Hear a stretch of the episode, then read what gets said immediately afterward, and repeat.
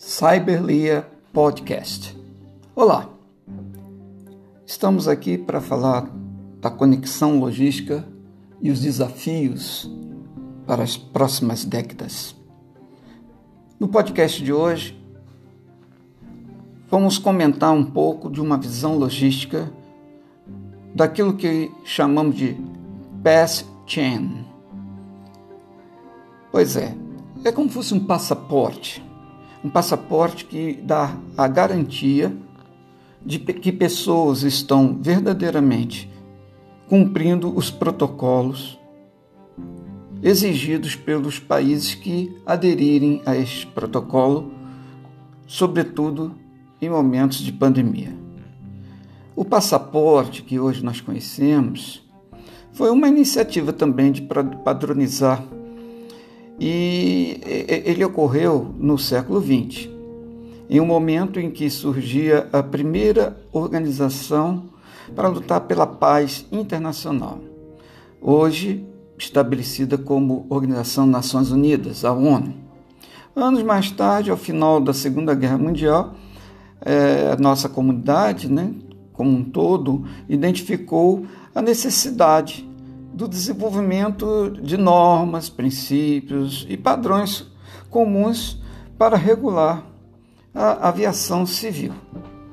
E aí surgiu então a Organização da Aviação Civil, ou ACI, uma das agências da ONU. E muitas normas então precisaram ser estabelecidas para garantir segurança e compatibilidade das operações entre os estados, os países. Essas iniciativas também contribuíram para a formatação dos passaportes atuais. O que, é que nós queremos dizer com isso? Hoje não é só uma questão de aviação, é muito mais do que isso. É uma questão de saúde, de integração entre os povos. Então, na atual conjuntura, em que países estão enfrentando e, de certa forma, se adaptando a uma nova ordem mundial causado pelo coronavírus Covid-19, é esperado também que todos os viajantes internacionais tenham sido imunizados com a vacina. Mas como provar? Como chegar numa imigração e provar? Pois é. Então, o chip do passaporte mediante um protocolo de segurança, um blockchain. E essa inquietação, enquanto não for resolvida, será algo que dará muita intranquilidade a todos os passageiros. E não só os passageiros, mas também aqueles que vão receber o visitante, o turista. Portanto, um certificado de vacina hoje, de um PCR, seja lá o que for, ele é simplesmente um papel, ele tem que estar amparado num protocolo de confiança. Então, nesse futuro, é, será exigido que muitos dados é, biométricos, é, fotografias, impressões é, digitais, padrões de íris, além da importante inclusão desse certificado internacional que deve estar dentro do chip do passaporte.